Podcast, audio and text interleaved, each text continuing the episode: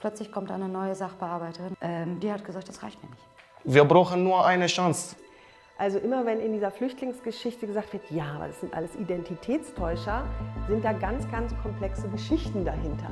Mitten zur Corona-Hochsaison äh, kriegte ich dann ein Schreiben von der Ausländerbehörde, wo mir dann die Duldung Leid angedroht worden ist. Äh, wirklich manchmal, ich gehe nicht irgendwo, weil wirklich schäme ich mich, meinen Ausweis zu zeigen. Regeln ist absolut unfair. Es gibt viele Länder, die gar keine Möglichkeit haben, überhaupt Pässe in Deutschland auszustellen. Herzlich willkommen zu unserem Pro-Asyl-Podcast vom Fliehen und Ankommen. In der heutigen Folge Recht auf Zukunft werden wir über das Thema Bleiberecht sprechen und das Chancenaufenthaltsrecht. Mein Name ist Elisa Reinhammer und ich moderiere diesen Podcast zusammen mit meiner Kollegin Wiebke Judith. Vom Fliehen und Ankommen. Der Podcast von Pro Asyl rund um die Themen Flucht und Migration. Hallo. Ja, bevor wir uns jetzt dem Thema Chancenaufenthaltsrecht widmen und was das eigentlich ist, ist es wichtig, noch einen Schritt zurückzutreten und zu fragen, was bedeutet es eigentlich für Menschen, hier nur mit Duldung zu leben? Weil genau diese Menschen betrifft ja das neue Chancenaufenthaltsrecht, das jetzt demnächst kommen soll. Und äh, darüber haben wir gesprochen. Heute sind in unserer Sendung Christian vom Flüchtlingsrat Sachsen zu Gast, Mohammed aus dem Tschad und Mohammed aus dem Libanon, die beide jahrelange Erfahrungen gemacht haben, als Geduldete hier zu leben. Ja, vielleicht, um einfach für alle Zuhörerinnen und Zuhörer ähm, den Einstieg in das Thema so ein bisschen zu erleichtern, mache ich vielleicht eine ganz kleine Begriffsdefinition vorab. Ähm, also wenn wir über Duldung reden, dann ist das eben ja eine sehr schwierige Situation ähm, und bedeutet, dass die Menschen keinen sogenannten Aufenthaltstitel haben. Ähm, das ist so ein bisschen eine rechtlich komische Sache eigentlich, wenn man sich so genau überlegt, weil die Menschen in Deutschland sind. Ähm, ich finde auch immer nicht, dass man sagen kann, dass sie illegal aufhältig sind, weil sie ja bei den Behörden auch gemeldet sind. Aber sie sind eben ausreisepflichtig vom Gesetz her. Ähm, bei vielen gibt es aber zum Beispiel auch gute Gründe, warum sie gar nicht ausreisen können oder nicht abgeschoben werden können. Das kann medizinische Gründe haben, das kann ähm, an familiären Bindungen liegen, das kann aber auch sein, weil es vielleicht gerade gar keine Flugverbindung oder Möglichkeiten der Ausreise in das Herkunftsland gibt. Das kann auch damit zu tun haben, dass zum Beispiel keine Reisepässe vorliegen und ähm, die Herkunftsländer sich dann auch weigern, die Menschen zurückzunehmen. Und ähm, weil das eben für die Betroffenen so eine schwierige Situation ist, gibt es natürlich schon seit Jahren Bestrebungen, auch politische Bestrebungen, die Menschen eben aus diesen Duldungen zu holen. Und dann reden wir immer über das Bleiberecht. Ja, also da geht es dann darum, dass die Menschen einen tatsächlichen Aufenthaltstitel bekommen und dadurch auch nicht mehr von Abschiebung bedroht sind. Weil das ist das große Problem bei der Duldung, dass die Duldung eigentlich nie zu, also dass die Duldung eigentlich nie vor Abschiebung schützt. Ähm, in den letzten Jahren wurde das ein bisschen ausdifferenziert. Es gibt zum Beispiel auch die besondere Ausbildungsduldung, die schützt schon vor Abschiebung. Aber eigentlich ist es ansonsten tatsächlich egal, selbst wenn die, ähm, selbst wenn die Duldung für sechs Monate ausgestellt wird, könnte in der Zeit trotzdem eine Abschiebung stattfinden. Das heißt, theoretisch kann die Polizei jederzeit vor der Tür stehen und die Leute mitnehmen und sagen, ab in den Abschiebeflieger. Richtig? Genau. Klar gibt es in der Praxis da ein bisschen Unterschiede, weil es natürlich davon abhängig ist, warum bislang die ähm, Abschiebung auch gar nicht vollzogen wurde, also welche Ausreisehindernisse bestehen.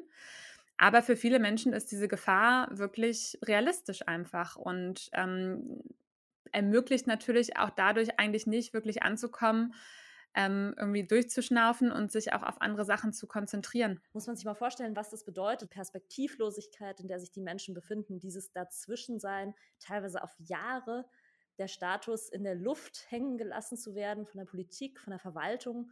Viele dürfen ja auch nicht mehr arbeiten.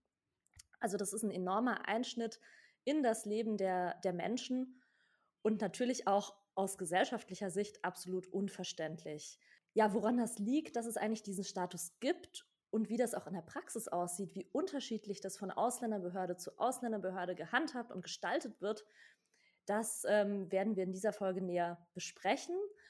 Genau, und das ist halt eben leider auch ein Thema, was durchaus viele Menschen in Deutschland betrifft. Also laut der Bundesregierung leben äh, über 240.000 Menschen in Deutschland mit Duldung.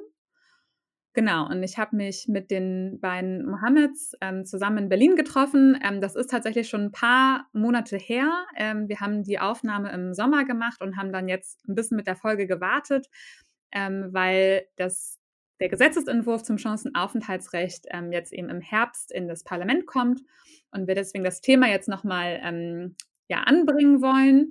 Aber ich glaube, es wird wirklich sehr eindrücklich deutlich, was es eben heißt, mit Duldung in Deutschland zu leben. Ja, hallo und schön, dass ihr heute da seid. Mögt ihr euch vielleicht erstmal kurz beide vorstellen? Ähm, dann haben wir schon mal einen ersten Eindruck. Ah, okay, äh, mein Name ist äh, Mohammed. Ähm, ich komme aus äh, Afrika oder genau gesagt aus dem Tschad. Mhm. Und äh, ich lebe seit äh, acht Jahren in Deutschland. Ja, vielen Dank für die Einladung. Ich freue mich auch auf das Gespräch. Ich heiße Mohammed Juni und ich äh, bin geboren und aufgewachsen im Libanon, lebe aber schon seit sehr langer Zeit in Deutschland, direkt in Berlin. Und äh, ja, bin Sozialarbeiter, Aktivist und äh, Empowerment-Trainer. Mhm. Genau. Super. Ähm, genau, wir fangen mal ein bisschen mit dir an. Mohammed, ähm, du hast ja eben schon gesagt, du bist jetzt seit acht Jahren in Deutschland. Und ähm, bei dir ist ja aber das Problem, dass du tatsächlich noch eine Duldung hast. Und das ist ja auch das Thema von dem Podcast heute, über das wir reden wollen. Ähm, was heißt das denn für dich im Alltag, wenn du jetzt Menschen, die vielleicht noch gar nicht wissen, was eigentlich eine Duldung ist, was das für Menschen bedeutet, wie würdest du denen das erklären, was das für dich heißt, mit äh, Duldung in Deutschland zu leben?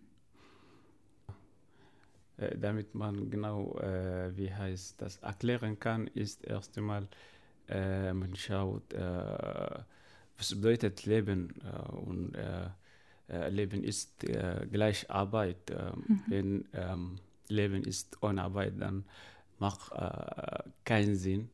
Und wenn man von diesem Punkt ausgeht, dann äh, man äh, kann das verstehen, was bedeutet, dass man arbeitslos zu sein. Man sieht äh, keine Zukunft, man hat, wie heißt, Schuldgefühle, Konflikte, Depression, ähm, machtlos. Ähm, ja, das ist eine äh, sehr harte ähm, Probleme.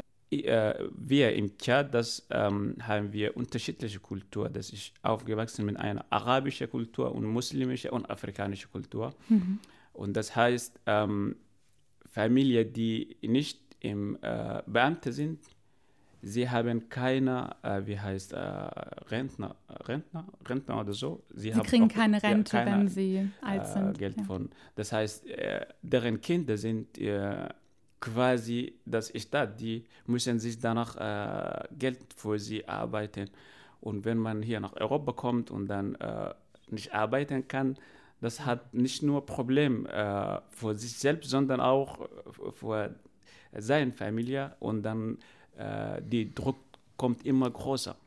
Das heißt, das ist für dich ein Problem, einmal, dass du hier nicht arbeiten kannst. Also vielleicht, um es nochmal genauer zu sagen, dir wird es verboten, tatsächlich eine Arbeit aufzunehmen.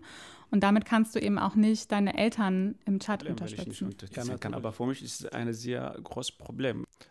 Also ich kenne, ich kenne, ähm, ich habe auch, ich bin nach Deutschland gekommen, ich war so zwischen 12 und 13 und dann hatten wir den Asylantrag gestellt, der wurde irgendwie sehr lange bearbeitet und dann Irgendwann später ähm, kam die Duldung.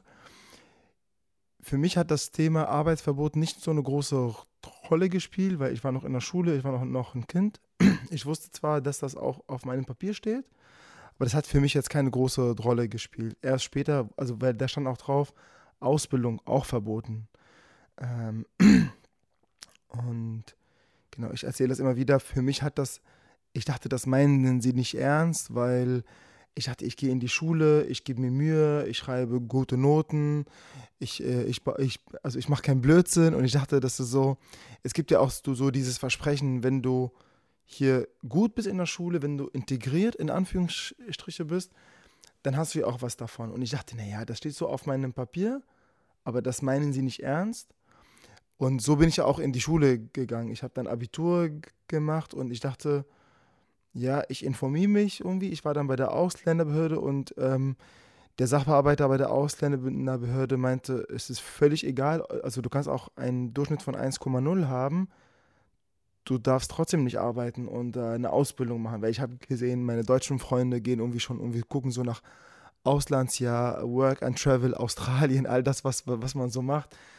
Ähm, sie informieren sich über Studium oder irgendwas und ich wusste, okay, ich informiere mich jetzt auch.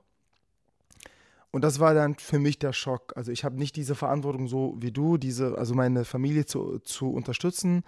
Meine Familie ist hier. Ähm, aber für mich war eigentlich ganz klar, okay, ähm, nach der Schule mache ich, irgendwie gehe ich ins Studium, so, ne? Ähm, und als ich erfahren habe, dass, es, dass das nicht so ist, war ich erstmal schockiert.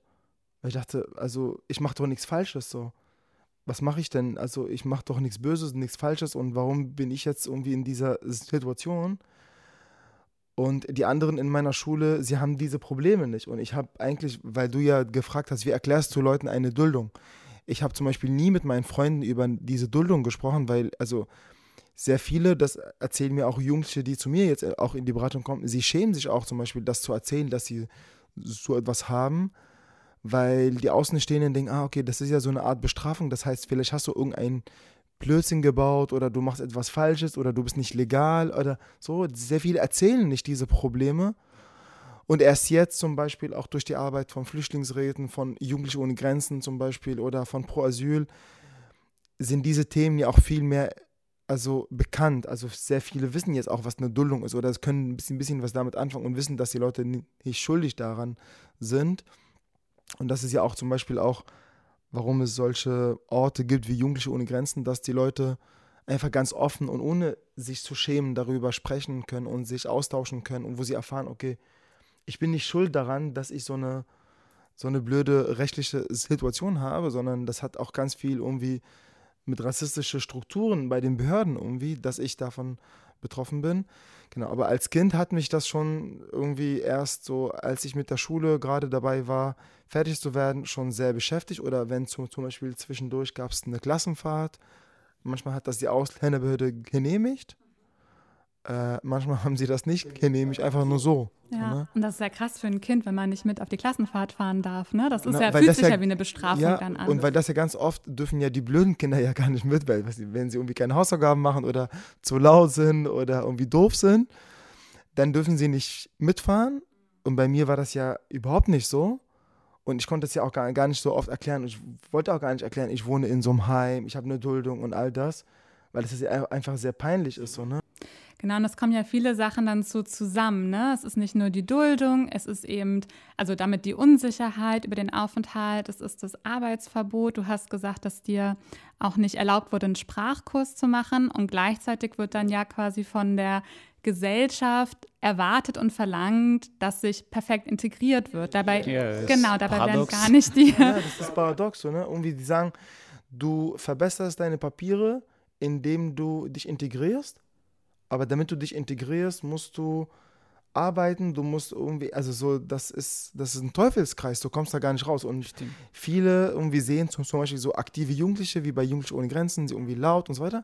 Aber die meisten, genau das, was du sprichst, leben vielleicht irgendwo in irgendeinem großen, großer Unterkunft, Lager in Brandenburg, äh, wo der Bus vielleicht einmal am Tag fährt die meisten sind wirklich, die, sie resignieren, sie sind depressiv, ja, sie haben keine Kraft, irgendwie rauszugehen, was zu fordern, sondern sie, sie, sie fangen vielleicht irgendwie, sie entwickeln Suchtprobleme, Stimmt. Alkohol, werden aggressiv zu sich selber, ja, zu ihren ja. Familien, zu, weil sie haben, sie kommen nach Deutschland, sie wollen studieren, eine Ausbildung machen, Geld verdienen, was tun, für ihre Familie da sein. Stimmt. Sie, also, sie kommen ja nicht nach Deutschland, um hier in Brandenburg irgendwo in einer Unterkunft zu schlafen, ja. sondern sie wollen ja aktiv sein ja. und merken, okay, nach einem halben Monat, einem Monat, ein Jahr, zwei, drei, vier, ich komme nicht weiter in meinem Leben. Ja. Ich kann noch nicht mal irgendwie meinen Freund oder meine Freundin vielleicht ins Kino einladen oder irgendwas. Stimmt. Und diesen, diese Depression, das darf man nicht unterschätzen. Die, die Leute denken ganz oft bei Trauma, bei Flüchtlingen irgendwie, sie, sie, sie sind traumatisiert wegen dem Krieg. Ja, das gibt es auch. Aber sehr, sehr viele Menschen sie werden ja in Deutschland traumatisiert wegen ihren Erfahrungen in Deutschland, wegen der ja, wegen ja. Rassismuserfahrung, wegen der Unterkunft, weil sie kommen nicht weiter in ihrem Leben. Genau. Sie, sie denken, okay, ich komme nach Deutschland, ja, nach drei, vier, fünf Jahren, ich werde Ingenieur, ich werde Friseur, ich Stimmt. werde Koch, ich, ich mache was aus meinem Leben. Stimmt. und stellen fest, ich lebe immer noch hier von 190 Euro, 150 Euro im Monat wie ein kleines Kind und ich kann mir nichts leisten. Ja. Meine Familie irgendwie äh, denkt, ja, was ist mit dem los? Kurz zu dir, Mohammed, weil ähm, bei dir ist das ja mit der Duldung jetzt schon, Gott sei Dank, ein bisschen länger her. Ähm, und du hattest ja auch im Vorfeld schon erzählt, dass du quasi von der ersten Bleiberechtsregelung, die es dann überhaupt gab, quasi profitieren konntest. Magst du das vielleicht nochmal kurz erzählen? Ja, also ich hatte tatsächlich das Glück, dass so, so zwischen Schulende und, und bis ich dann irgendwie ins Studium oder beziehungsweise in die Ausbildung kommen äh, konnte, war das nicht so eine lange Zeit, wie du jetzt gerade erzählst, so 20 Jahre. Sondern bei mir, das war so, ich, ich war mit der Schule zu Ende und dann äh, gab es die Innenministerkonferenz. Äh, damals musste man noch nicht gendern, weil das war nur Männer bis, bis, bis vor das ist auch kurzem. wirklich seit letztem Jahr Genau, oder so. genau. Jedenfalls, äh, genau, die Innenminister damals in äh, Nürnberg haben eine Bleiberechtsregelung beschlossen. Ähm, das hieß irgendwie Bleiberecht auf Probe für so besonders gut integrierte, in Anführungsstriche, für 2006 war, war, war, war die Bleiberechtsregelung der Innenminister. Und dann irgendwie, ich glaube, ein halbes Jahr oder ein Dreivierteljahr später wurde, also gab es dann nochmal eine Bleiberechtsregelung durch den Bundestag. Ähm, und das hat damals, also besonders viele Jugendliche, die irgendwie zur Schule gehen, die, die vielleicht nicht diese Erfahrung von Depression, Traumatisierung, Aufgeben, Resignation gemacht haben, sondern die vielleicht Unterstützung irgendwie hatten von Sozialarbeitenden, Familie, Freunde, so, ne? Das ist sehr wichtig, ja. Das ist So- so eine absolut, Krise. absolut wichtig. Das heißt, Jugendliche, die damals so eine Unterstützung hatten und am Ball geblieben sind, auch nach zum Teil 20 Jahre Duldung, so, ne? Sie konnten von dieser Regelung profitieren, so auch ich. Ähm, ich hatte gute Noten in der Schule. Ich, also ich konnte ja Deutsch, weil so ich bin mit 12, 13 gekommen, da lernt man ja als Kind sehr, sehr schnell Deutsch. Stimmt. Ähm, und ich hatte in Aussicht eine Ausbildung, also ich durfte nicht ins Studium, aber ich hatte eine Aussicht, ähm, einen Ausbildungsplatz als Krankenpfleger in Aussicht. Dadurch konnte ich dann ähm, ein Bleiberecht kriegen auf Probe. Und das habe ich auch tatsächlich eine Woche bevor ich die Ausbildung äh, begonnen habe, habe ich, habe ich dann ähm, die Ge- Genehmigung dafür bekommen, was auch ein, einfach ein großer Stress ist. Und mein, mein Arbeitgeber damals für die Ausbildung hat das nur mitgemacht, weil er war in so einem Netzwerk, wo sie irgendwie so ein bisschen im, mit der Ausländerbehörde im Kontakt waren, mit RechtsanwältInnen in Kontakt waren und so. Genau, also hätte ich diese ganze Unterstützung nicht, dann, dann wäre auch aus der Ausbildung einfach nichts ge geworden. Ich habe dann äh, dieses Bleiberecht auf Probe bekommen, habe dann ja die Ausbildung bekommen, ähm, konnte dann die Ausbildung starten, weitermachen, konnte dann ein Niederlassungserlaubnis irgendwann haben und dann irgendwann, ähm, da gab es in Berlin so eine Regelung ähm, für eine erleichterte Einbürgerung, auch für besonders gut integrierte, bla bla. Äh, davon konnte ich dann auch schnell profitieren und kam dann irgendwie in die Einbürgerung rein.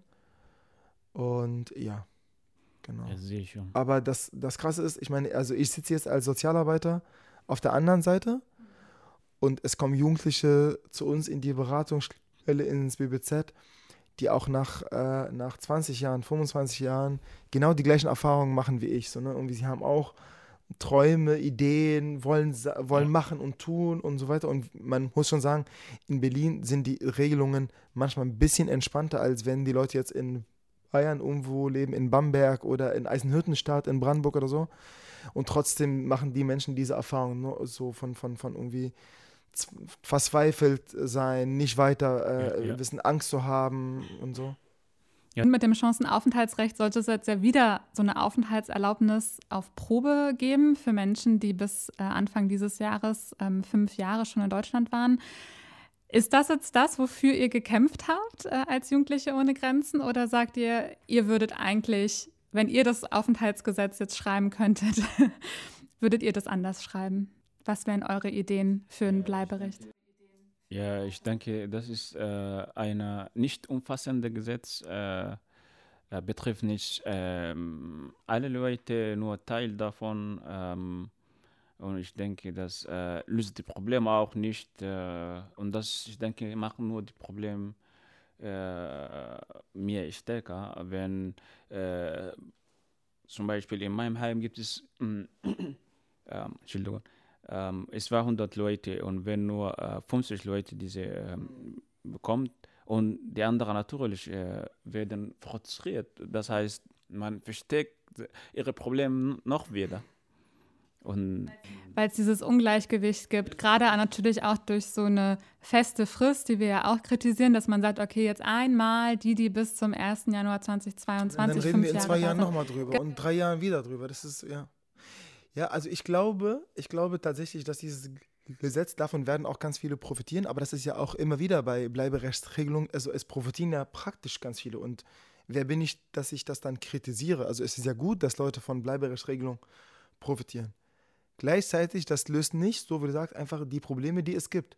Was ist mit den Leuten, die zum Beispiel es nicht hinkriegen, ähm, einen Reisepass von ihrer Botschaft zu kriegen? Was ist mit den Leuten, die aufgrund von Suchtproblematik oder erzwungene, vielleicht Armut, äh, zwei, dreimal was geklaut haben oder ohne Fahrkarte irgendwie gefahren sind, ohne Erlaubnis gearbeitet haben, um sich was zu leisten. So, ne? Also ich rede jetzt nicht irgendwie von Mord oder irgendwas, aber es reicht ja zum Teil wirklich so ein paar kleinere Straftaten. Dann kommst du als Jugendlicher irgendwie schon gar nicht mehr irgendwie in diesem Aufenthaltsrecht.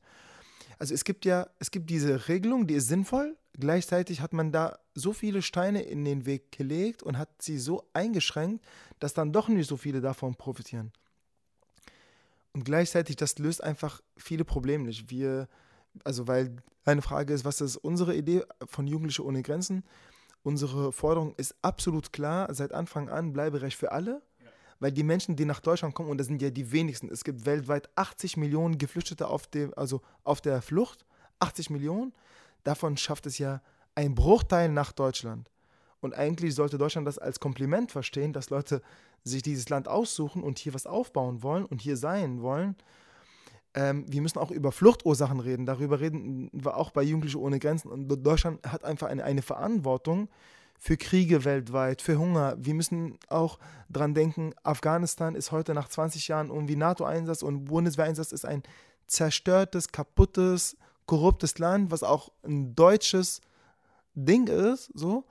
Das heißt, wenn die wenigsten nach Deutschland es schaffen, mit diesem, mit Frontex irgendwie, mit, mit ähm, äh, Pushbacks an den Grenzen, mit rassistische Grenzregime, die Menschen, die es überhaupt nach Deutschland kommen, die muss man ganz anders behandeln und die muss man wirklich eine, eine, eine, eine, eine Möglichkeit geben, hier zu bleiben. Die Menschen kommen nach Deutschland, weil sie hier Ideen haben, weil sie hier Aufträge haben, weil sie eine Vision haben.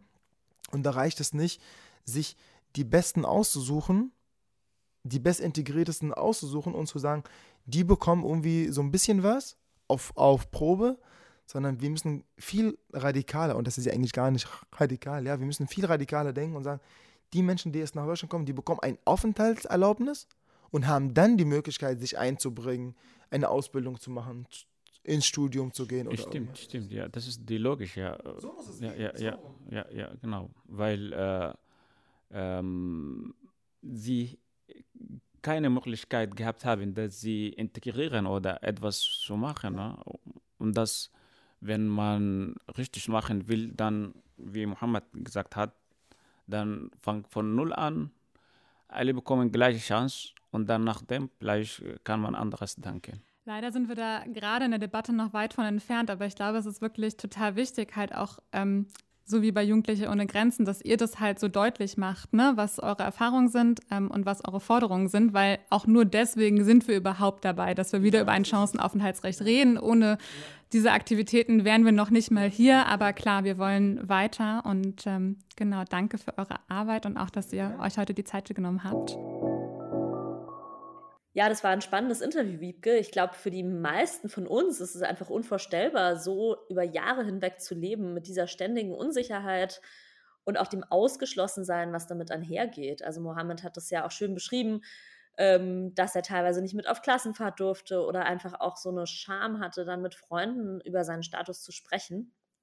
Also das ist schon äh, eine Situation, in der Menschen sind, die, glaube ich, das ganze Leben beeinflusst und auch den, den Alltag.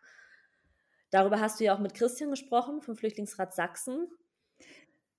Ja, genau. Christian spricht natürlich ein bisschen aus einer anderen Perspektive. Also er berät eben Menschen, ähm, die eine Duldung haben, die dagegen vorgehen wollen, die arbeiten wollen. Und ja, Sachsen ist leider eines der Bundesländer, wo die Ausländerbehörden recht restriktiv vorgehen. Also genau, es kommen eben viele Menschen zu ihm, die wirklich vor großen Problemen stehen. Und das hat er im Interview, fand ich auch sehr anschaulich gemacht, ja, was eben die Probleme sind und was auch ihre Arbeit dann dahingehend ist. Hallo Christian, schön, dass das heute geklappt hat mit dem Interview. Danke, dass du dir Zeit genommen hast. Ähm, du arbeitest beim Sächsischen Flüchtlingsrat. Ähm, magst du vielleicht mal kurz erzählen, was für ein Projekt du da arbeitest und was du in deinem Alltag so machst? Ja, gerne, Wiebke, und äh, vielen Dank von meiner Seite auch für die Einladung zum Podcast. Ich freue mich drauf. Ähm, ich bin im Sächsischen Flüchtlingsrat in 2015 eingestiegen, ungefähr als es da ziemlich viel Wirbel und viel los war. Äh, und ich äh, arbeite eigentlich durchgehend in einem IFAF-Projekt bei uns. Äh, IFAF, das ist ja so ein BMAS-gefördertes Bundesprogramm, wo es hauptsächlich um Arbeitsmarktintegration geht. Aber im quasi Geist und Kern dieses Programms geht es auch sehr viel um, um Bleiberecht, also die Möglichkeit durch Integration dann Aufenthaltsperspektive zu schaffen. Und ich bin viele Jahre in die Beratung hier direkt in Dresden, aber auch in umliegenden Landkreisen hier in Sachsen äh, gearbeitet, sehr viel mit Bleiberechtsfälle. Und auch zum Teil hatte ich ein paar Phasen, wo ich in die Asylberatung des Sächsischen Flüchtlingsrats auch gearbeitet habe. Und die letzten paar Jahre koordiniere ich das Projekt und haben ein sehr gutes Team von mehreren Beraterinnen, die eigentlich dieselbe Arbeit jetzt auch macht. Und du hattest ja eben schon angesprochen, also bei euch geht es viel um die Frage von Bleiberecht und das ist ja auch das Thema der Folge heute von unserem Podcast. Ähm, Kannst du vielleicht mal beschreiben, wo, also wann kommen die Leute zu euch? Was ist so ein bisschen deren Situation, wenn sie zu euch in die Beratung kommen? Gibt es so eine Art Standardfall, der dir einfällt, den du uns beschreiben könntest? Ja, zunehmend ist unsere Standardfall Arbeitsverbot geworden. Äh, die kommen zu uns und haben ein Arbeitsverbot irgendwie reingeknallt bekommen von der Ausländerbehörde. Äh, die waren oft auf einem guten Weg, die hatten vielleicht schon Arbeitsverträge oder sogar mehrere Jahre gearbeitet äh, oder vielleicht hatten die eine Ausbildung in Aussicht. Ähm, und auf einmal wurde diesen ganzen Pläne und Ideen, die die da quasi über Jahre geplant hatten, geplatzt, weil die Ausländerbehörde auch ziemlich überraschend, muss man sagen, wenigstens den Betroffenen selber, so erlebt, dann auf einmal ein Beschäftigungsverbot, ein Arbeitsverbot erteilt. Und äh, ja, da haben wir uns auch, glaube ich, so einen Ruf erarbeitet hier in, in der Region, dass das wäre so Probleme, die wir vielleicht hoffentlich lösen können.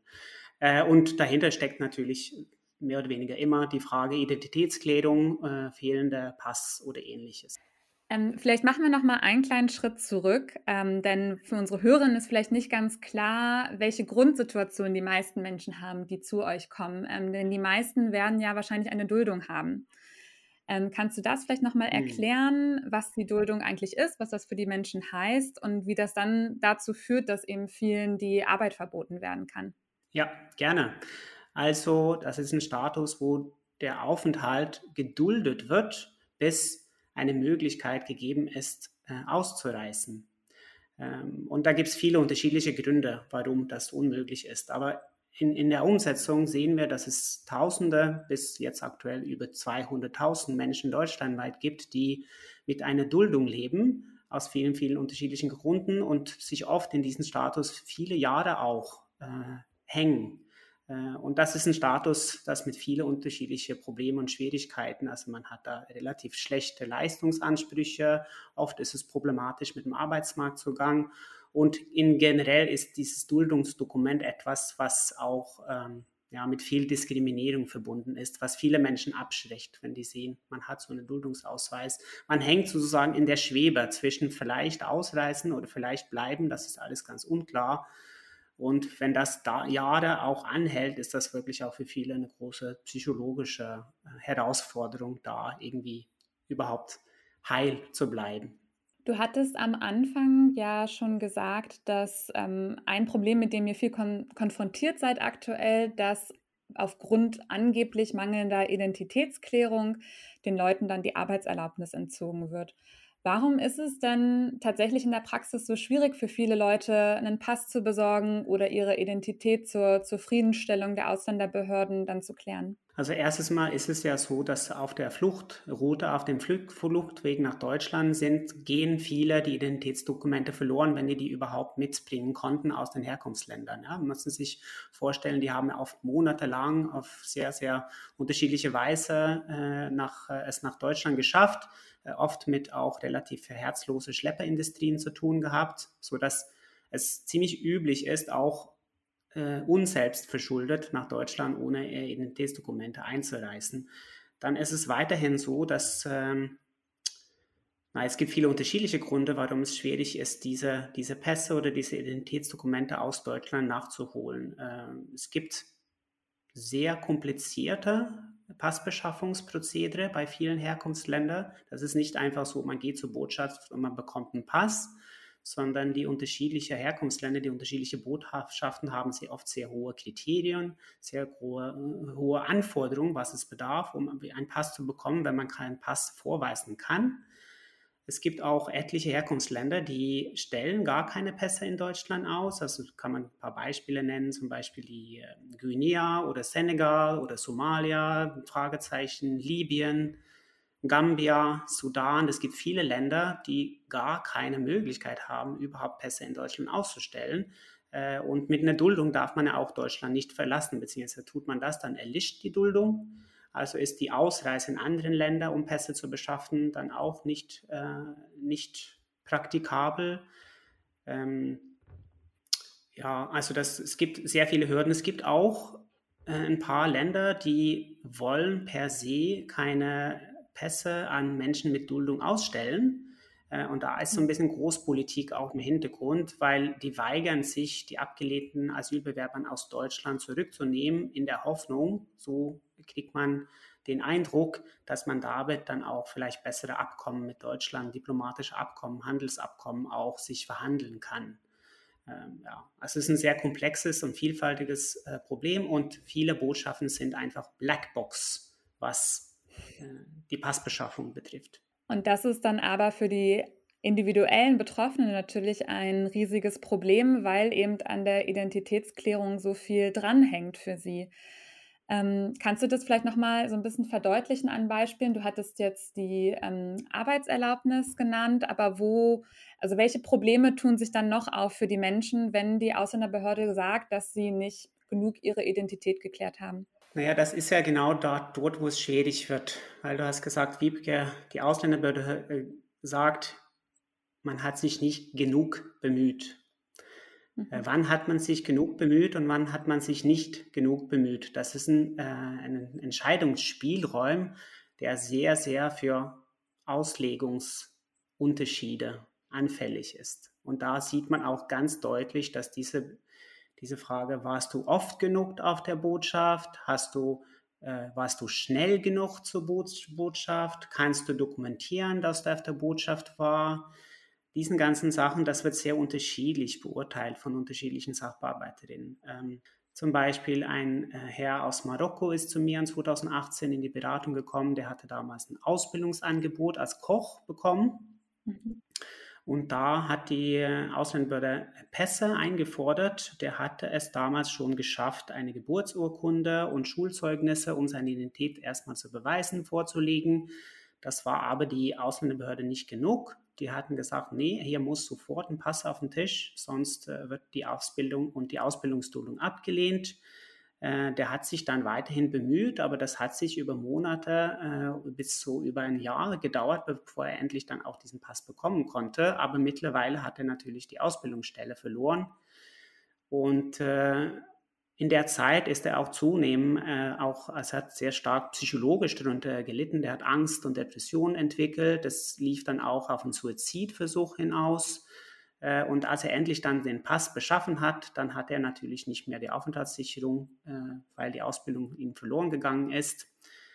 Ähm, das wäre nur so ein Beispiel. Also das ist nicht auch nicht ja. der einzige Fall, wo in diesem Prozess äh, Suizidversuche zum Beispiel aufgekommen ist. Und man merkt dann eben einfach deutlich, was das mit den Menschen macht. Ne? Diese Unsicherheit im Leben, ähm, dieser Druck auch, der dadurch entsteht. 2019 kam dann ja auch ein Gesetz, mit dem nochmal ein schlechterer Duldungsstatus eingeführt wurde, nämlich die Duldung Leid, die wir seitdem kennen. Und das Besondere ist ja bei der Duldung Leid, dass eben diese Identitätsklärung, also eigentlich heißt die Duldung Leid ähm, Duldung für Personen mit ungeklärter Identität und dass die eben auch verhindert, dass die Menschen tatsächlich in ein Bleiberecht reinkommen. Ähm, kannst du vielleicht ein bisschen erklären, wie sich das bei euch in der Praxis ausgewirkt hat? Sachsen hat ja dann auch sehr eifrig diese neue schlechte, ich nenne es immer Strafduldung, äh, umgesetzt. Für einen Monat nach Inkrafttreten des Gesetzes hatten wir schon die ersten Duldung-Leits bei uns gesehen.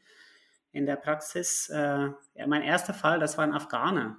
Der ist äh, dann zu mir gekommen äh, und das war seine erste Duldungsverlängerung und er wurde gar nicht vorgewarnt, sondern hat direkt diese Duldung Leid bekommen, äh, obwohl er auch einen Termin zur Taskira-Beschaffung schon vorweisen konnte. Die Ausländerbehörde hat gesagt, neues Gesetz und dein Termin bei der Botschaft in Berlin ist erst in ein Jahr, das ist uns zu lange hin, also ist deine Identität ungeklärt und du hast jetzt Duldung Leid mit äh, Existenz also mit, mit Leistungskürzung und mit Arbeitsverbot. So, der war auch in Arbeit, hat sofort über Nacht dann seine Arbeitsstelle verloren. Also da sieht man, mit welcher Härte man hier in Sachsen damit umgegangen ist.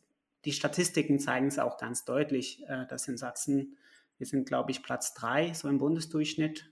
So ungefähr 20 Prozent der Menschen in Sachsen haben eine Duldung Leid ein paar, manche Bundesländer wie Hamburg oder, oder ähm, Schleswig-Holstein oder Berlin sind es ungefähr 2, 3 Prozent. Also das sind riesen Abstände, wie viel diese Duldung Leid umgesetzt geworden ist in den Bundesländern. Das hat wirklich mit, wie diese Auslegung im Einzelfall praktiziert wird. Das ist Auslegungskultur. Letztendlich bin ich mir ganz überzeugt. Und in Sachsen wird sehr hart ausgelegt, die Duldung Leid. Dass es so große Unterschiede in Deutschland ja gibt. Also es ist eigentlich ein Bundesgesetz und trotzdem erleben wir immer wieder, dass es in den einzelnen Bundesländern ähm, so große Unterschiede gibt. Also dass es wirklich einfach entscheidend sein kann, ob man in Niedersachsen oder Sachsen, in Baden-Württemberg oder Bayern ähm, oder Schleswig-Holstein oder Thüringen ähm, lebt und bei welcher Ausländerbehörde man ist. Kannst du das vielleicht noch mal ein bisschen erklären? Womit erklärst du dir solche großen Unterschiede? Ich sage es ja mal auch,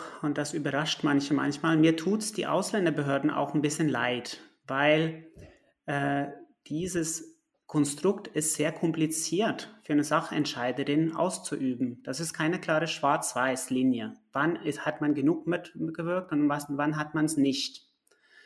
So, und dann sage ich auch immer, dass es, also die Ausländerbehörden leiden auch stark unter Fachkräftebedarf.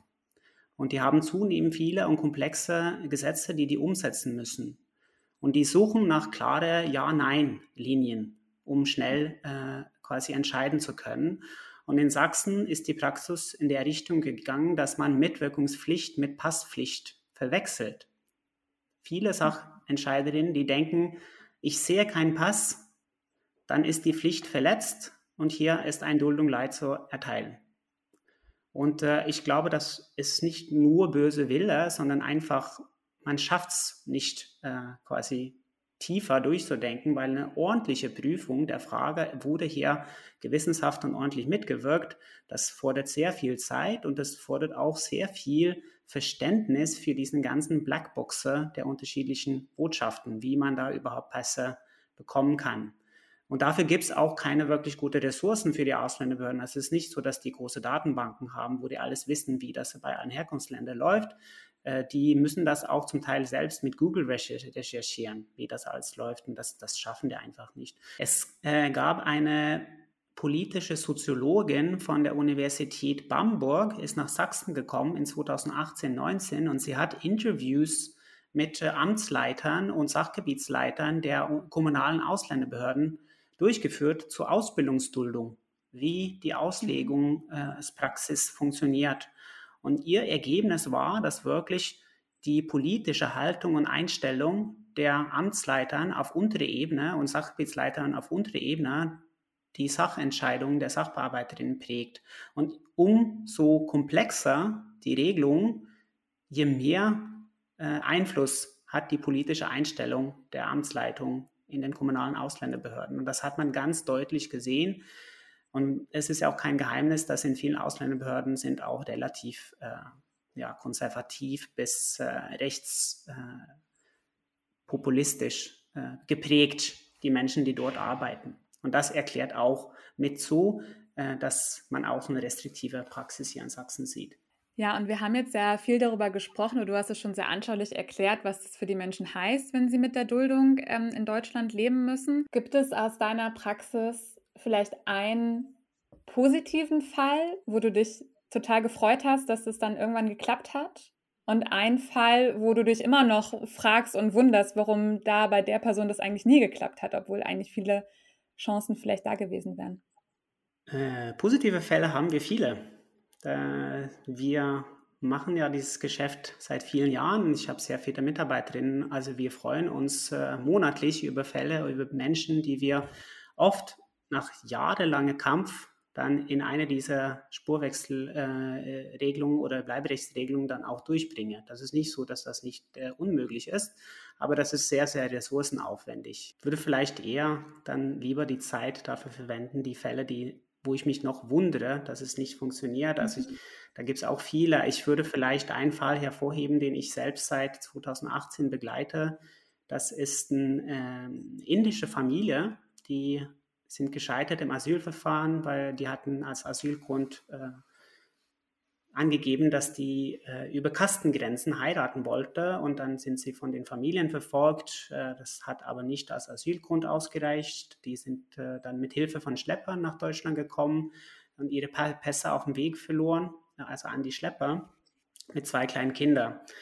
Und da gab es auch in 2018 dann äh, die Aussicht auf eine Pflegeausbildung für den Mann. Äh, das ist dann aber auch gescheitert, weil die keine Pässe hatten. Also aufgrund der Passlosigkeit hatten die erstmal ein Arbeitsverbot erteilt bekommen, obwohl der Vater, der hatte Führerschein, der hatte Steuerkarte, der hatte äh, Schulzeugnisse, also der hatte alles, eigentlich seine Identität komplett glaubhaft nachgewiesen, aber weil Indien, das ist so ein Herkunftsland, wo man keinen Pass bekommt, wenn man ausreisepflichtig ist. Indien sagt, okay. von uns bekommst du nur einen Pass, wenn du nachweisen kannst, dass du in Deutschland bleiben wird. Der hat, da habe ich fünf, bisher fünf Passanträge, ausführliche Passanträge begleitet, dokumentiert. Und das war alles für die Ausländerbehörde nicht genug. Die wollen einfach nur den Pass sehen. Also der hat die äh, Pflegeausbildung verloren. Die sind dann in 2019 in die Duldung Leid gerutscht, auch die, also die, die Frau dann auch. Äh, die Frau war dann mittlerweile schwanger äh, und aufgrund des ganzen Stresses, also die sind auf Existenzminimum gekürzt. Das betraf natürlich dann auch die Kinder. Ähm, die, das Sozialamt hat angedroht, jetzt müsst ihr in ein Asylheim umziehen, die ganze Familie. Äh, und da hat die Frau eine zehnwöchentliche Frühgeburt durch den Stress erlebt. Äh, das jüngste Kind ist immer noch in Krankenhausbehandlung äh, aufgrund den Schaden dieses Frühgeburts. Und Weiterhin ist einfach die Ausländerbehörde darauf bestanden, hier gibt es keine Möglichkeit, in eine Bleiberecht zu kommen, weil Pass fehlt. Äh, wir hatten auch den Fall sogar in der Härtefallkommission erfolgreich durchgebracht. Die sächsische Härtefallkommission hatte diese Familie zugestimmt, dass sie in Deutschland bleiben dürfen. Dann hat unsere sächsische Innenminister Roland Wöller, der vor kurzem jetzt vom Amt, im Amt wegen quasi Korruption jetzt verlassen musste, der hat es geweigert, die Empfehlung der Kommission zu unterschreiben. Also die Familie ist weiterhin in dieser Existenzminimum geblieben. Bis jetzt vor ein paar Monaten hatten wir es geschafft, mit einem Widerspruch die, die 60b-Duldung dann zu knacken, mit Hilfe eines Anwalts. Und es kommt langsam voran mit der Familie jetzt, dass der Vater erstmal wieder arbeiten darf. Aber das ist so ein Fall, wo ich mich wundere, was, was will denn her die Behörden mit dieser Familie? Welche Logik steckt dahinter, diese Familie jetzt seit mittlerweile fünf Jahren zu hänseln? Die Kinder leben in äußerster Armut. Wir müssen Spenden sammeln, damit die die Gummistiefel und Regenklamotten haben, die die im Kindergarten brauchen. Ähm, ja, da, da fehlt mir alle Vernunft, was eigentlich überhaupt Sinn und Zweck dieser, dieser Gesetze und die Verwaltungspraxen, die daraus entstehen, überhaupt sein soll. Du siehst es, aber die Hörerin natürlich nicht. Ich schüttel auch nur noch die ganze Zeit den Kopf, weil das wirklich ähm, einfach absurd ist, wenn man das so hört, was da auch in der Familie angetan wird. Aber gerade natürlich immer dieser Punkt Pflegeausbildung. Es wird immer über den Pflegenotstand ähm, ja, sich darüber beklagt und dann wird aber Menschen wirklich, sie werden daran gehindert, ähm, auch einen Beruf in solchen ähm, ja, Branchen aufzugreifen. Wäre das denn dann eine Familie? Du hast es gesagt, fünf Jahre Aufenthalt. Da werde ich natürlich hellhörig, was das versprochene Chancenaufenthaltsrecht angeht. Wäre das eine Familie, wo du glaubst, dass die davon profitieren könnten? Ja, das bleibt abzuwarten. Von was ich bisher mitbekommen habe, wird man wahrscheinlich erstmal Menschen, die als sogenannte hartnäckige Identitätsklärungsverweigerer vom Schanzenaufenthaltsrecht ausschließen. Es ist die Frage, wer sind denn die hartnäckigen äh, Identitätsklärungsverweigerer, aber es bleibt zu vermuten, dass dort, wo gerne restriktiv äh, beurteilt wird, wird das alle Menschen sein, die eine Duldung Leid gehabt haben. Also das heißt, wenn, die, wenn man so denkt, okay, Duldung Leid heißt, man hat sehr lange seine Identität nicht geklärt, das heißt kein Chancenaufenthaltsrecht für dich, könnte ganz gut diese Familie treffen. Also dass die überhaupt nicht in den Chancenaufenthaltsrecht reinkommen. Aber das bleibt natürlich abzuwarten. Ich finde, es ist jetzt wirklich deutlich geworden, wie schwierig die Identitätsklärung in der Praxis oft ist und dass es dann so ein Knackpunkt für viele ist und dann eben doch zum Teil das Bleiberecht verhindert. Ähm, ganz vielen Dank, Christian, dass du dir Zeit genommen hast. Danke euch auch für eure wichtige Arbeit im Team beim Sächsischen Flüchtlingsrat, ähm, was, glaube ich, auch deutlich geworden ist. Viele Menschen brauchen einfach kompetente beraterische Unterstützung, um es in ein Bleiberecht zu schaffen.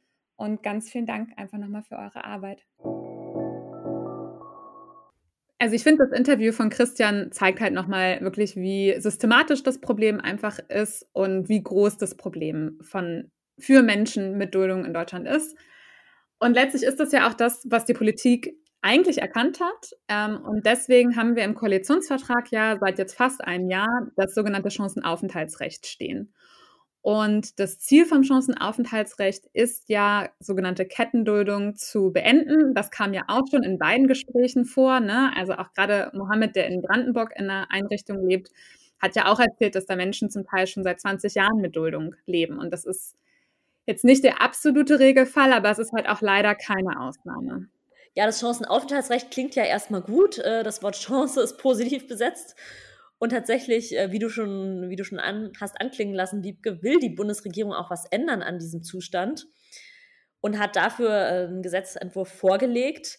Was steht denn da eigentlich drin? Was soll sich jetzt ändern? Also das Chancenaufenthaltsrecht der Gedanke ist quasi, dass man den Menschen ähm, die Möglichkeit gibt, eben aus der Duldung heraus ein, eine Aufenthaltserlaubnis auf Probe für ein Jahr zu bekommen. Unter vergleichsweise, sage ich mal, geringen Voraussetzungen im Vergleich zum Bleiberecht. Ähm, das hat Christian auch im Interview erzählt, ähm, dass es doch eben letztlich in der Praxis ziemlich schwierig ist für Menschen, in diese bisherigen Bleiberechtsregelungen reinzukommen. Und da soll das Chancenaufenthaltsrecht eigentlich eine Brücke sein. Ähm, laut Koalitionsvertrag ist das Chancenaufenthaltsrecht für Menschen, die bis zum 1. Januar 2022 schon seit fünf Jahren in Deutschland sind, die nicht straffällig geworden sind und die sich zur freiheitlich-demokratischen Grundordnung bekennen. Also das sind die drei Kriterien, die im Koalitionsvertrag stehen. Das ist ja erstmal nicht so viel. Nee, genau. Ähm, da wäre, glaube ich, so ein Hauptpunkt eben die Frage, ist diese Frist eigentlich gerechtfertigt? Ja, also diese Stichtag, weil das ist wirklich dadurch eben auch nur so eine einmalige Regelung. Ja, also einmalig soll es diese Chancenaufenthaltsrecht geben, danach sozusagen Stand jetzt nie wieder. Und es ist natürlich auch vor allen Dingen im Herbst 2022 irgendwie ein sehr willkürlicher Stichtag, der sich halt auch vor einem Jahr bei den Koalitionsverhandlungen ausgedacht wurde. Und ich weiß nicht, ob damals die Koalitionäre irgendwie damit gerechnet haben, dass sie so ein bisschen schneller in der Gesetzgebung sind. Ähm, aber wir müssen halt damit rechnen, da reden wir vielleicht zum Schluss auch noch mal ein bisschen drüber, dass das Gesetz ja erst gegen Ende dieses Jahres in Kraft tritt. Und die Menschen sind dann de facto schon sechs Jahre hier. Und es gibt natürlich wahrscheinlich so ein paar tausend Menschen zusätzlich, die eben ähm, das Chancenaufenthaltsrecht beantragen könnten, wenn der Stichtag zumindest ähm, auf Inkrafttreten des Gesetzes verändert werden würde. Aus unserer Sicht wäre natürlich eigentlich eine Stichtags, also eine Regelung ohne Stichtag, eine unbefristete Regelung wäre das Beste, um Kettenduldung wirklich ein Ende zu setzen. Aber du meinst jetzt, dass mehr Menschen profitieren, weil eben jetzt natürlich, oder sagen wir zu Anfang nächsten Jahres, ähm, schon mehr Menschen fünf Jahre in Deutschland sind, als noch am 01.01.2022? Genau, also die Bundesregierung gibt in ihrem Koali nicht in ihrem Koalitionsvertrag, sondern in der Gesetzesbegründung werden auch immer so Zahlen angegeben, ja. Und ähm, da steht eben nochmal drin, dass insgesamt so ein bisschen über 240.000 Menschen eine Duldung in Deutschland haben. Und zum 1. Januar 2022 sind es eben so 136.000 Menschen, die schon fünf Jahre in Deutschland sind. Das sind also die Menschen, die zumindest in der Theorie erstmal, was die Voraufenthaltszeit angeht, das Chancenaufenthaltsrecht bekommen können. Sie müssen da eben noch weitere Kriterien ja erfüllen, die ich genannt habe und auch in der Gesetz, im Gesetzesentwurf aktuell sind leider auch noch ein paar problematische Aspekte drin, zum Beispiel was Personen angeht, die angeblich über ihre Identität getäuscht haben und dass deswegen die Abschiebung noch nicht möglich ist. Da müssen wir jetzt halt auch noch mal schauen, wie sich das in der, im parlamentarischen Fahren vielleicht noch ändert, vielleicht auch nicht. Aber die Bundesregierung rechnet damit, dass so 99.000 Menschen das Chancenaufenthaltsrecht beantragen würden. Und sie haben jetzt keine Zahlen, wie viele Menschen das mehr wären, wenn man den Stichtag verschieben würde. Aber wenn man sich so insgesamt die Zahlen einfach anschaut, dann kann man schon davon ausgehen, dass es auf jeden Fall noch ein paar tausend Menschen mehr sind, die davon ähm, begünstigt werden würden. Gut, okay. Und wenn dann jemand dieses Chancenaufenthaltsrecht bekommt für ein Jahr, was muss er denn tun oder sie in diesem einen Jahr, um dann äh, auch danach ein dauerhaftes Bleiberecht zu erlangen? In dem Jahr muss die Person dann letztlich die Anforderungen an eben die schon bestehenden Bleiberechtsregelungen erfüllen. Also das Chancenaufenthaltsrecht ist wirklich auf Probe und aktuell ganz streng auf zwölf Monate befristet. Für die anderen Bleiberechtsregelungen muss man zum Beispiel seine Identität geklärt haben. Das ist aber eben, wie uns halt auch Christian ja im Interview schildert, ähm, ziemlich schwierig für viele Menschen, ähm, weil letztlich oft ein Pass besorgt werden soll. Und sie müssen auch ähm, überwiegend ihren Lebensunterhalt sichern. Das heißt letztlich, dass sie Arbeit haben müssen, wo sie eben auch so bezahlt werden, dass sie eben recht viel selber tragen können. Auch da haben wir leider natürlich aktuell gewisse Sorgen, wie für wie viele Menschen das wirklich realistisch ist. Ähm, ja, weil einfach die wirtschaftliche Lage aktuell nicht besonders gut ist, die sich auch noch verschlechtern könnte im laufenden Jahr ähm, und sich das natürlich dann direkt auf die Menschen auswirkt. Und die Gefahr, die wir so ein bisschen sehen, ist, dass eben die Menschen nach diesem Aufenthalt auf Probe tatsächlich über in die Duldung fallen könnten. Und leider wird diese Befürchtung durch den Gesetzesentwurf der Bundesregierung sogar noch ein bisschen bestärkt, weil nämlich da diese Zahlenrechnung, die sie vorlegen, sie dann selber nur davon ausgehen, dass so ein Drittel der Menschen, die das Chancenaufenthaltsrecht bekommen, dann tatsächlich in eine Bleiberechtsregelung kommen. Damit stellt sich aber die Frage, was passiert mit den anderen zwei Dritteln? Ähm, und das wäre wirklich dramatisch, wenn diese Menschen wieder in die Duldung fallen würden, weil dann erstens natürlich gar nicht das Ziel des Koalitionsvertrags erreicht wurde, dass diese Kettenduldungen beendet sind, aber noch wichtiger eigentlich, manche Menschen haben sich vielleicht in der Zeit in Anführungszeichen abschiebereif gemacht. Also sie haben vielleicht es tatsächlich geschafft, einen Pass zu besorgen, ähm, erfüllen, aber vielleicht haben vielleicht ihren Job verloren äh, kurz vor Ende der Zeit oder etwas ähnliches und werden dann wirklich auch einfach Verabschiedung nicht mehr geschützt. Zumal es ja auch schwierig ist, wenn ich das jetzt richtig verstanden habe. Die Menschen haben erst teilweise jahrelang ähm, eben im Status der Duldung gelebt und hatten auch zum Teil ein Arbeitsverbot.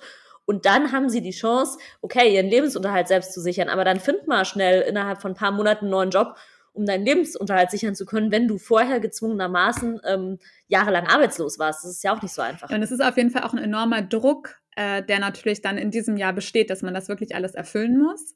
Und das haben ähm, die beiden Mohammeds ja auch wirklich sehr eindrücklich geschildert, wie, wie groß der Druck einfach für Menschen in der Duldung ist. Und manche dürfen natürlich auch arbeiten, ne? also die haben da vielleicht ein bisschen bessere Chancen, aber genau, es kann halt einfach auch sein, dass man mal einen Job verliert oder man hat einen Unfall und ist einfach nicht mehr arbeitsfähig. Ja, also all solche Probleme können ja einfach auftreten und haben halt für diese Menschen dann wirklich immer gravierende Konsequenzen. Ja, auch die beiden Mohammeds haben Forderungen an die Politik, haben Vorstellungen und Wünsche, wie es besser laufen sollte. Beide sagen, es ist ein wichtiger erster Schritt, dieses Chancenaufenthaltsrecht aber dabei darf es nicht bleiben, weil es reicht halt bei weitem nicht aus. Wiebke, erzähl du uns doch vielleicht nochmal, was die nächsten Schritte sind. Wie geht es jetzt weiter mit diesem Gesetzentwurf? Ja, gerne. Genau. Also wir sind jetzt ja fast ein Jahr nach äh, Bekanntgabe des Koalitionsvertrages und letztlich sind wir, was den Gesetzentwurf zum Chancenaufenthaltsrecht angeht, ja, quasi jetzt erst in der zweiten oder ja, vielleicht ein bisschen dritten Phase, aber letztlich ist ja so in einem Gesetzgebungsentwurf, dass zum ersten Mal der Entwurf aus dem Bundesinnenministerium kommt. Der lag so im Mai vor, Juni. Dann Anfang Juli hat das Kabinett den Entwurf beschlossen. Damit ist es ein Gesetzesentwurf geworden. Da haben sich auch noch einige Punkte verändert. Also so tatsächlich ein paar ähm, sehr schwierige Aspekte wurden auch rausgestrichen, wo eben Pro Asyl, aber auch andere Verbände und Organisationen auch interveniert haben darauf aufmerksam gemacht haben. Und dieser Gesetzesentwurf ist dann dem Bundesrat vorgelegt worden, die den eben auch diskutieren und Empfehlungen ausgeben. Zum Teil, zumindest von dem Ausschuss für Integration und Arbeit, sind da auch sehr gute Empfehlungen gekommen, ähm, die auch, genau, zum Beispiel, dass der Stichtag eben abgeschafft werden soll und ähnliche Punkte, die aber leider nicht vom Bundesrat generell angenommen wurden. Und jetzt hat die Bundesregierung eben dem Bundestag diesen Gesetzentwurf zugeleitet. Ähm, der Bundestag ist ja letztlich auch der Gesetzgeber in Deutschland oder der Hauptgesetzgeber, sage ich mal. Und ähm, da muss ja jetzt eben auch noch diskutiert werden. Und da gibt es eben auch noch eine reale Chance, dass da was verbessert werden kann. Theoretisch natürlich auch was verschlechtert, das wollen wir jetzt nicht hoffen. Ähm, wir setzen uns also natürlich dafür ein, dass eben ja, vor allen Dingen diese Frage der Frist auf jeden Fall ähm, geändert wird und verbessert wird, dass wir dieses Risiko, dass die Menschen danach in die Duldung fallen, stark minimieren, zum Beispiel indem wir Verlängerungsoptionen vielleicht einbauen können ähm, oder dass man eben diesen Wechsel in andere Aufenthaltstitel erleichtert. Ähm, und dass man eben auch noch an so bestimmte Voraussetzungspunkte da schon nochmal kritisch hinschaut, wie ähm, Praxis nah die sind. Weil ich glaube, auch aus Sicht der Bundesregierung, die hat sich ja eigentlich ein Ziel gesteckt im Koalitionsvertrag. Und aus unserer Sicht ist das Gesetz gerade noch nicht so geschrieben, dass dieses Ziel erreicht werden kann. Und ein Punkt, den Christian ja auch sehr stark gemacht hat, ist eben, ähm, dass die Ausländerbehörden dann eben doch manchmal, wenn sie Spielraum haben, quasi das Ziel so ein bisschen zunichte machen können, wenn sie dann eben die Menschen da das Aufenthaltsrecht verweigern. Und das wollen wir natürlich äh, möglichst nicht haben, dass die Menschen da wirklich das Aufenthaltsrecht bekommen. Was glaubst du denn, wie lange sich jetzt der Prozess da noch hinzieht, die Diskussion im Bundestag? Ja, also so ganz klar ist das natürlich nicht. Wir rechnen eigentlich damit, dass es jetzt in, ähm, also in kürzerer Zeit zumindest die erste Lesung stattfindet. Ähm, und dann, dass es im November vielleicht zu einer Abstimmung kommt, aber selbst dann wäre das in Kraft treten ja wahrscheinlich erst im Dezember. Und man weiß natürlich nie, also auch diese Terminpläne können natürlich geändert werden. Ähm, also ganz fest ist das nicht. Und das große Problem daran ist natürlich, dass solange dieses Gesetz nicht besteht, auch die Menschen, die davon jetzt schon profitieren könnten, ne, also wo nach den aktuellen Plänen das klar wäre, sie fallen unter das Aufenthaltsrecht, dass diese Menschen abgeschoben werden können und leider das zum Teil auch werden. An der Stelle sollten wir auch unsere Kampagne nochmal erwähnen. Pro Asyl setzt sich ja seit vielen Monaten für ein Bleiberecht ein und äh, ist da auch wirklich politisch aktiv, hat eine große Kampagne gestartet, die online unterschrieben werden kann und fordert eben auch sogenannte Vorgriffsregelungen. Das hattest du gerade schon anklingen lassen, Wiebke. Einige Bundesländer machen das schon. Was ist das genau? Ja, diese Vorgriffsregelungen sind eben die Möglichkeit für die Bundesländer zu sagen, okay, wir wissen, auf Bundesgesetzebene wird da eben an einem Gesetzesentwurf gearbeitet. Es gibt da einen klaren Gesetzgebungswillen, um Menschen eben zu ermöglichen, sicher in Deutschland zu leben. Und bis dieser Gesetzesentwurf kommt, ähm, depriorisieren wir quasi die Abschiebung dieser Menschen. Ähm, weil wir quasi vielleicht das auch richtig finden, ja, und ähm, weil das ja letztlich auch für die Menschen total unverständlich ist. Letztlich hängt es ja gerade nur an der Länge des Gesetzgebungsverfahrens, dass sie noch keinen Aufenthaltstitel haben, ja. Eigentlich vom Willen des Koalitionsvertrags oder des Bundesgesetzgebers sollten sie ja schon sicher sein in Deutschland. Und das haben mittlerweile ähm, ziemlich viele Bundesländer gemacht. Wir haben auf unserer Homepage auch so eine Karte, wo man sich anschauen kann, wie das halt in jedem Bundesland geregelt ist. Ähm, aber leider gibt es eben auch doch noch eine Reihe von Bundesländern, die das halt nicht haben, zum Beispiel Bayern, selbst Berlin nicht. Ähm, und die jetzt noch abschieben, Menschen abschieben, die eigentlich profitieren. Ja, würden. also aus Berlin kenne ich da jetzt keinen Beispielsfall, ähm, aber aus Bayern haben wir da schon von Fällen mitbekommen. Ähm, und genau, also das ist tatsächlich eine reale Gefahr für die Menschen. Und grundsätzlich ist es einfach so, natürlich, bis man den Aufenthaltstitel in der Hand hat, ist man nicht geschützt, aber ähm, die Ausländerbehörden bzw. die Bundesländer haben da eben einen Spielraum und es ist schon ganz schön mies ne, für die Betroffenen, wenn sie wissen, ähm, eigentlich wäre ich in einem halben Jahr safe ähm, und eigentlich sollte ich jetzt schon safe sein äh, und dann werden sie halt abgeschoben. Hoffen wir, dass das möglichst bald ein Ende hat und das neue Gesetz dann auch kommt in einer Form, von der möglichst viele Menschen profitieren. Ganz genau, und dafür werden wir uns auf jeden Fall auch weiter einsetzen. Wir danken euch an dieser Stelle fürs Zuhören. Dankeschön. Wenn euch das Thema weiterhin interessiert, dann guckt gerne auf unseren Social-Media-Kanälen vorbei. Wir haben nämlich in den vergangenen Wochen Geflüchtete mit Politikern ins Gespräch gebracht, genau zu diesem Thema. Und da sind spannende Videos entstanden.